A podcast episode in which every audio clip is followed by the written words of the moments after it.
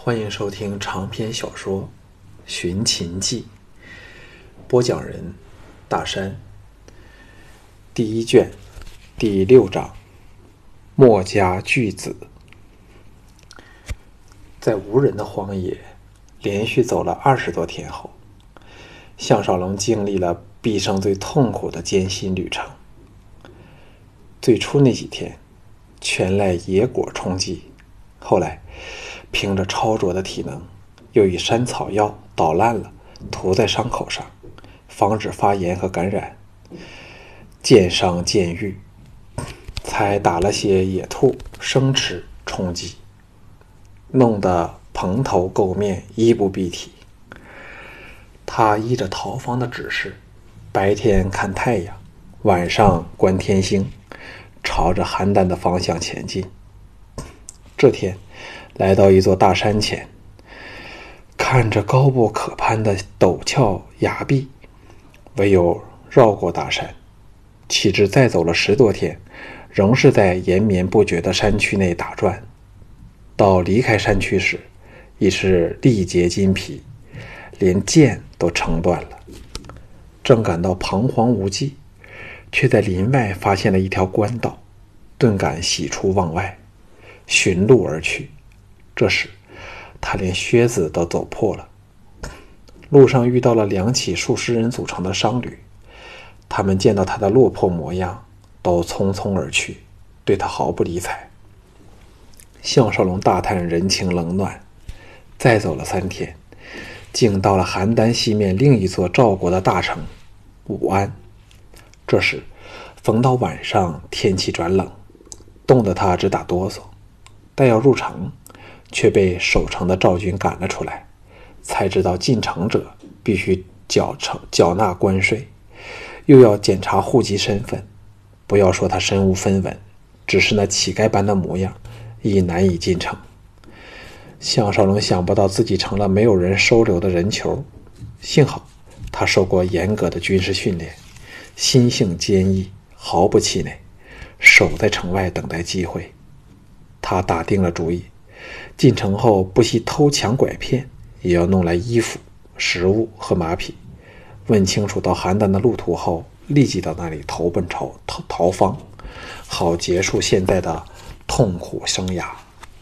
那一晚，他全靠野果充饥，缩在道旁的密林里，忍了一晚磨石人意志的苦寒。天明时，阳光照地，他终于沉沉睡去。也不知过了多久，被车轮声惊醒过来。他睁眼一看，原来是一队运羊的骡车队，大喜过望，屈准无人注意，躲到了最后那辆羊车里，挤在羊儿堆中偷入城内。这赵国时代的大城，高堂碎宇，屋台垒榭，房舍都极具规模，人也兴旺。不过，却是女多男少，项少龙心想，这定是长平一役被秦将白起坑杀了四十万赵兵的后遗症了。不知道是否有男妓这个职业？若有的话，或可凭他的体能，博得娘儿欢心，赚个盆满钵满，肥马鲜衣的到那邯郸去也。想到这里，自己都觉得好笑，跳下车来。街上的人见到他。都露出了鄙夷的眼光。项少龙摸了摸脸上的胡子，差点要大哭一场。入城前，心中还有一个目的，就是如何的偷入城来。现在真的置身城中，反而不知道干什么才好了。他自惭形秽，转进了一条偏僻的横巷去，却给一群在院落内玩耍的孩子们发现了，追在他身后，似怪物般的取笑他。顽皮的，甚至拿起石头来投掷他。当他回头吓唬时，数十个孩童分作鸟兽、鸟兽、鸟兽散，其中一个小女童走避走避不及，跌倒地上。项少龙要扶起她时，小女孩慌得放声大哭起来，立时引出了几个拿着刀枪棍棒的成年人，喊打喊杀的奔来。项少龙既不想动粗，唯有拼命的逃走。最后，来到一座破落的偏僻的土地庙处，颓然走了进去，躲到一角盘膝坐着。怎么办呢？不若回桑林村去找米残娘，就终老山谷好了。想到这里，真是英雄气气短。忽然间，庙内多了个人，项少龙骇然看去，原来是个麻布葛衣的中年男人，赤着双足，难怪他听不到脚步声。那个人身形高大，差点有他的高度，容貌古朴，神色平静，一对眼却是闪闪有神。除了素发的至今外，身上全无配饰，颇有点出家人苦行僧的模样。两个人互相打量，那个人悠然来到了项少龙前，蹲下来说：“这位兄台来自何方？”项少龙不知对方有何居心，应道：“鄙人本是到邯郸去探亲，迷失了路，才走到这里来。若大爷肯告诉鄙人到邯郸如何走法，实在是感激不尽。”这时，他的生气说话。都已学的七八成当时的那种方言和谈话的方式了。那个人微微一笑，说：“我并不是什么大爷，只不过见你体格魁梧，一表人才，虽然落魄至此，两眼仍有不屈的傲气，这才出言相询。告诉我，你有什么才能？”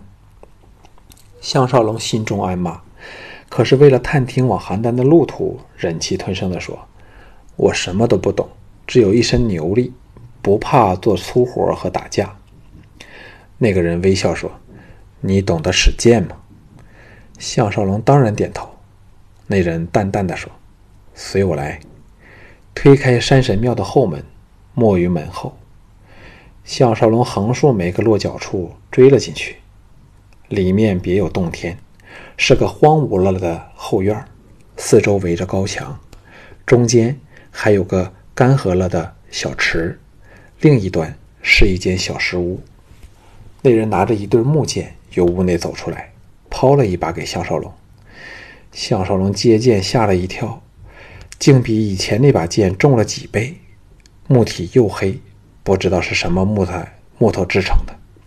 那个人看出他的雅意，说：“这是千年花柳木制成的重剑，好，供我两剑看看。”项少龙拿剑舞了两下，摇头说：“不，我怕伤了你。”那个人的眼中射出了赞赏之色，笑道：“假如你的剑能碰到本人的衣服，我立即奉上到邯郸去的地势详图和盘缠衣服。”项少龙闻言一愕，暗想：这个人比他更要自负，哈哈笑道：“那我就不客气了。”倏地往前，到了那人五步许处。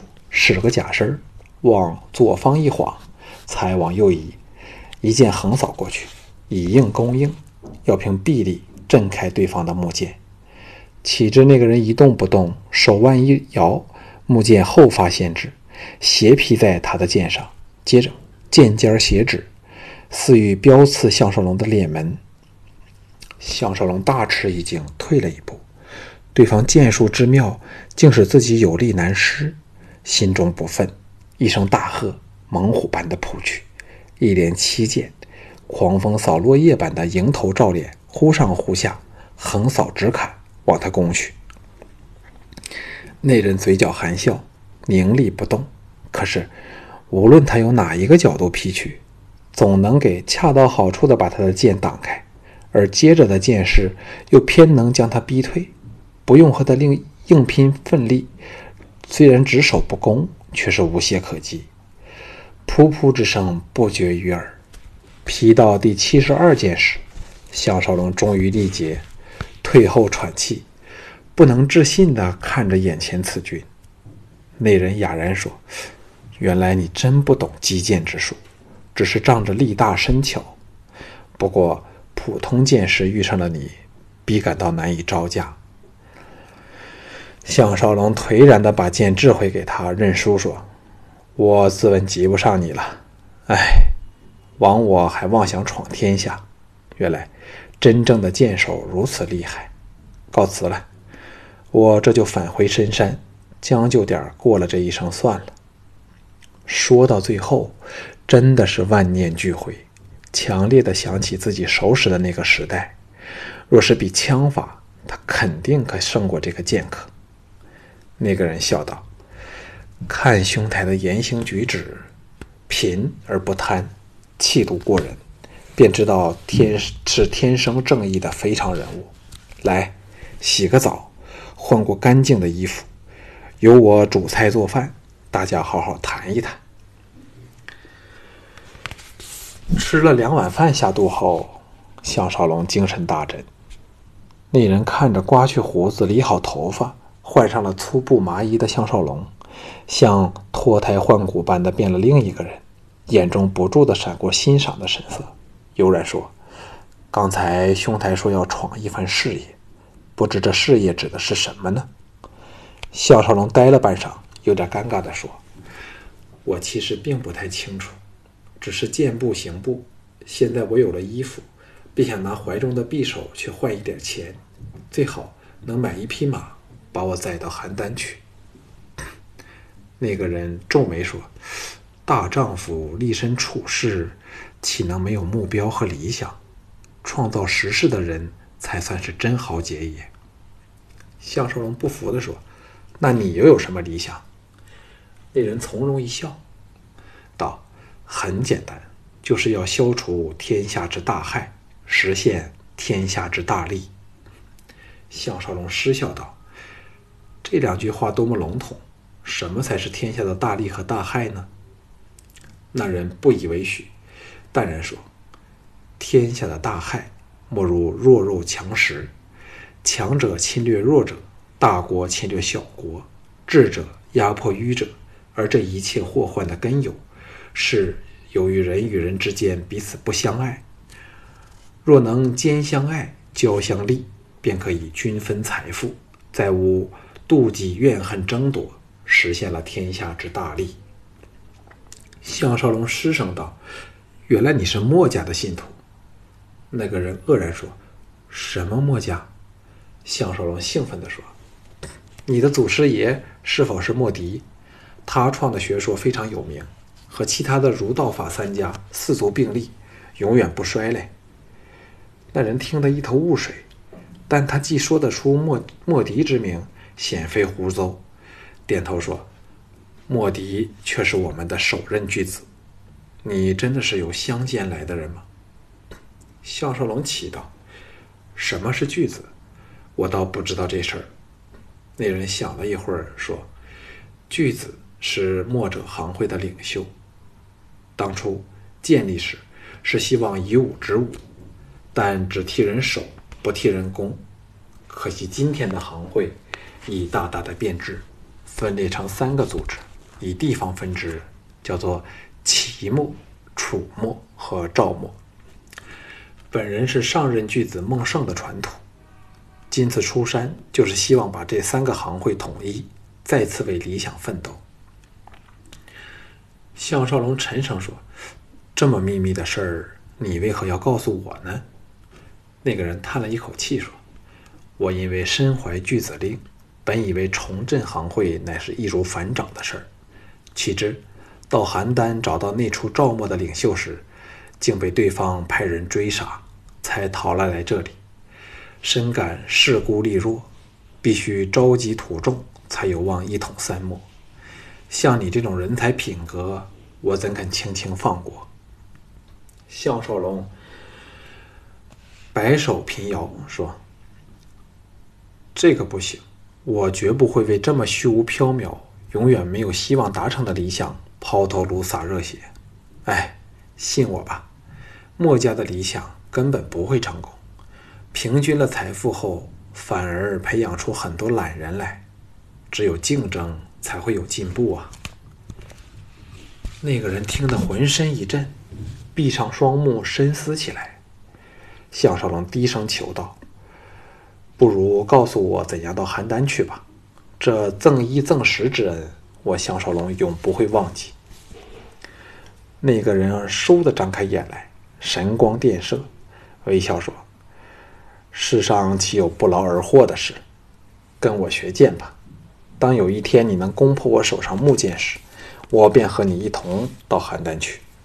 是大丈夫的，就答应我的请求；否则，你尽管能到邯郸，遇到真正的剑手时，也是难逃一死。”项少龙一想，也是道理，犹豫说：“你不会再逼我入你的什么行会吧？”那个人笑道：“不但不会逼你入会，连拜师都省了。我们只是朋友，平辈论交。我的名字叫元宗，欢喜就唤我元元兄好了。”于是，项少龙就在这土地庙住了下来，每天鸡鸣前起来，跟元宗练剑，又与他谈论攻防之道。他进步之速。连元宗也要大为叹服，称赞不已。一个月后，他的造诣便能和元宗有手有功。元宗每天都离庙外出，留下迷上剑道的少龙如痴如醉的练习。到了黄昏时，元宗才会带着食物回来。三个月，就是在这种情况下，匆匆度过了。